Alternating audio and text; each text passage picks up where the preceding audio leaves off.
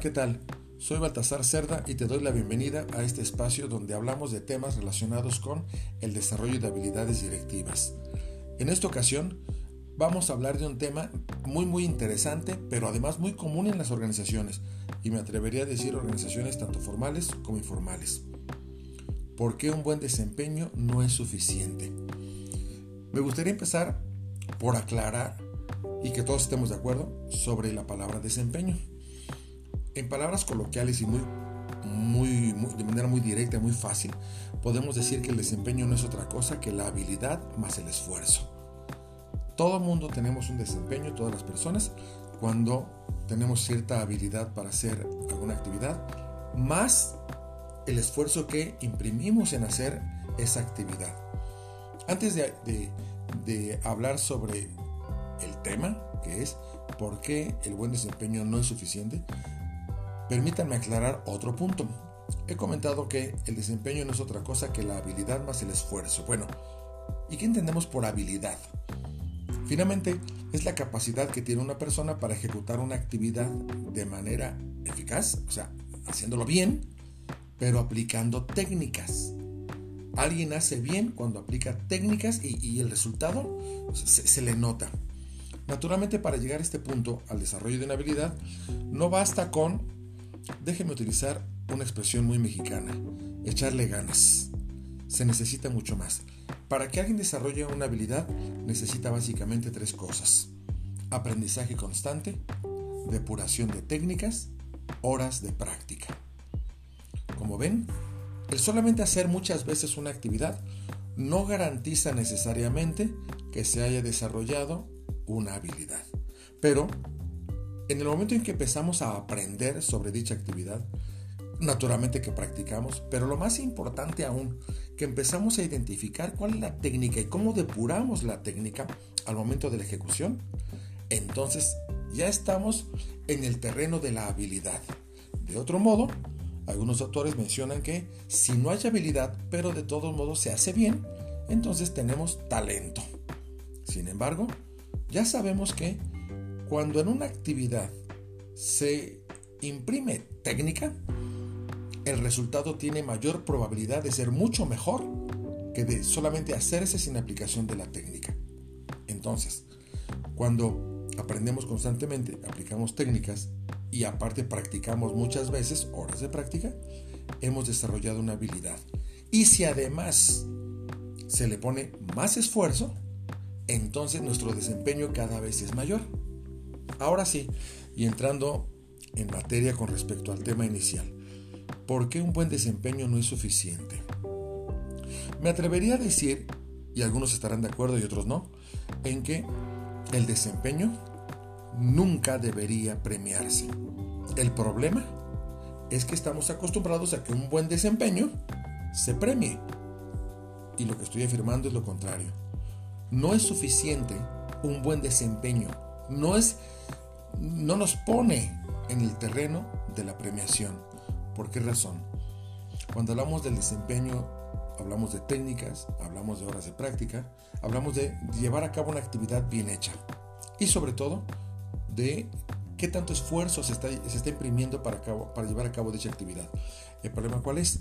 Que el desempeño tiene que ver, a final de cuentas, por mucha técnica que le apliques, por mucho esfuerzo que imprimas, tiene que ver con cómo uso lo que tengo, cómo uso los recursos, tanto cognitivos como materiales como financieros, cómo uso lo que tengo. Y naturalmente, si esto que está a mi alrededor, que está a mi alcance, llamados recursos, los uso de manera adecuada porque he practicado, porque he estudiado y porque he depurado técnicas, entonces tengo un mejor uso de los recursos. Y eso no es malo, está bien. Sin embargo, lo que no está tan bien es el hecho de que todas las personas que estamos en una organización tenemos desempeños. Algunos mejores, otros no tanto. ¿Por qué? por el uso que se le da a los recursos, a partir de la experiencia que tenemos, a partir de las técnicas y a partir del aprendizaje. Al final, todo tiene que ver con el uso de los recursos. Pero lo que estoy diciendo es que no por usar los recursos, no por hacer una actividad determinada, con aplicación de técnica, por supuesto, con horas de práctica y con aprendizaje, debería premiarse.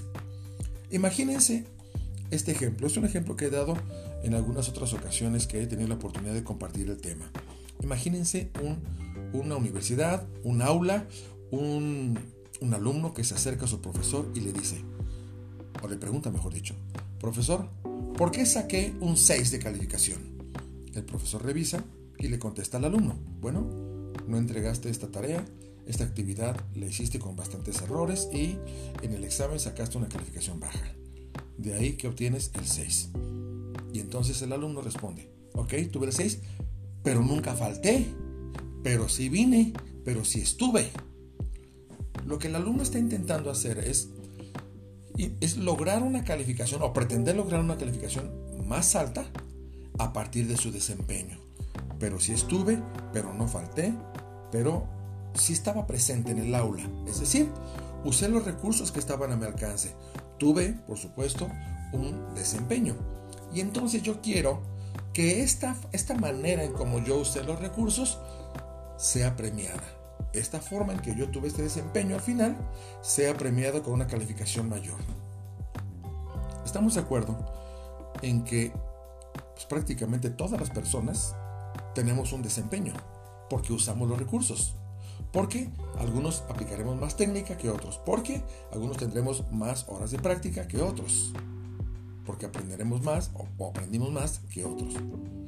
Y a fuerza queremos, o por derecho creemos, que debemos acceder a mayores, a mejores beneficios solo por haber usado los recursos. Y por supuesto, por haber tenido un aprendizaje. Pero el buen desempeño en las organizaciones no debería premiarse no debería premiarse. Un buen desempeño no debe premiarse. ¿Qué debería premiarse?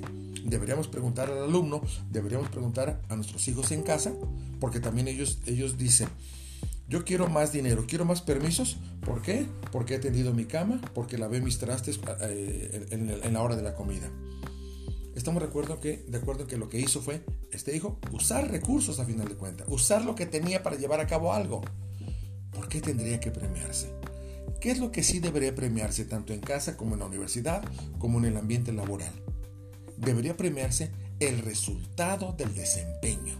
Es decir, me parece que deberíamos preguntarle al alumno, a nuestros hijos, a nuestros colaboradores, tú tuviste un desempeño determinado y vamos a poner un buen desempeño.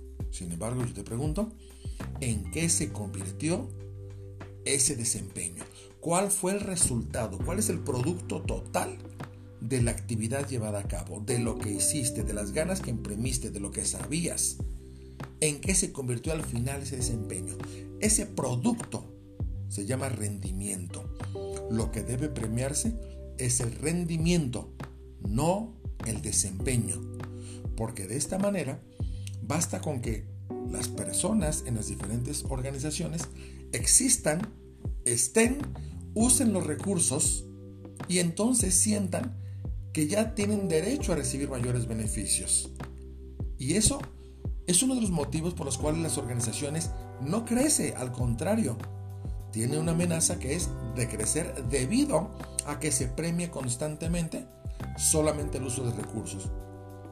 Seguramente te ha pasado, has escuchado o has vivido que de pronto en las organizaciones hay personas que se quejan porque llevan 15 años en un puesto y no han podido crecer. Entonces creen que por el hecho de haber estado ahí, de haber usado recursos, es más que suficiente para que exista un crecimiento, un premio. El buen desempeño no debe premiarse, debe observarse. Lo que se premia es el rendimiento, decir, el producto total del desempeño. ¿Qué crees tú?